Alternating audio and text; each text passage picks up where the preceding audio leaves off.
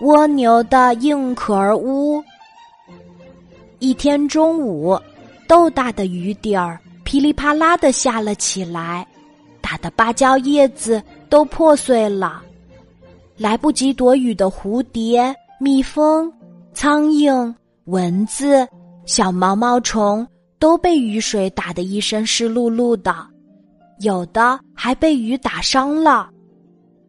蜗牛。有一个硬壳屋，不怕风吹，不怕雨淋，只要把头往里面一缩，它就可以躲在屋里睡觉啦。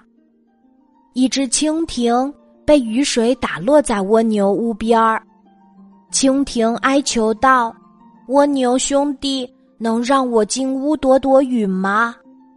外面的雨太大了，大雨会把我打死的。”蜗牛慢悠悠的伸出两根触角，没好气的说：“我的房屋是我自己的，不要打扰我休息。我是不会让别人用的。”蜻蜓只好离开了。它刚要鼓起翅膀，一阵瓢泼大雨就把它打落在水里了。这时，有一只大头蚂蚁。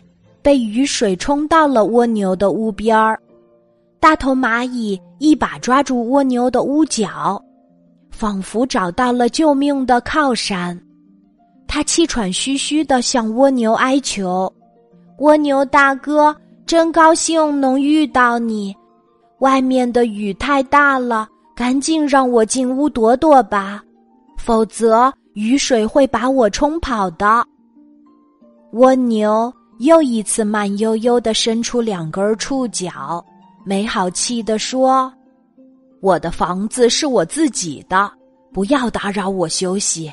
我是不会让别人用的。”大头蚂蚁只好放弃了。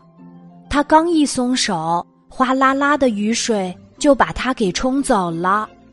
之后，苍蝇、蚊子、小毛毛虫。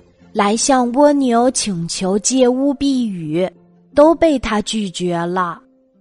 雨停了，太阳出来了。蜗牛伸伸懒腰，觉得肚子饿了。他走出房门，要出去寻找东西填填肚子。他刚走出去两步，就想起刚才的一幕幕，不自觉的又回过头来看看自己的房子。蜗牛越看越得意，最让他骄傲的是，他的屋子能躲风，能避雨，简直就是个宝贝。他心想：“我的房子这么好，别人才想不断的占用吧？如果我离开房子去寻找食物，万一他们趁我不在抢走了房子，那怎么办呢？”于是思前想后，蜗牛终于想到了一个好办法。他决定把房子带在自己的身边儿。从此以后，蜗牛不管到什么地方，也不管是晴天还是雨天，他都把房子背在身上，生怕别人抢走了他的宝贝。日子久了，蜗牛身上的肌肉。就和这个房子粘连在一起了，现在想分也分不开了。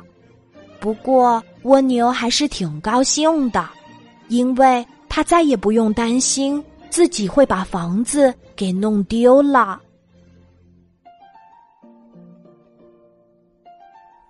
今天的故事就讲到这里，记得在喜马拉雅 APP 搜索“晚安妈妈”。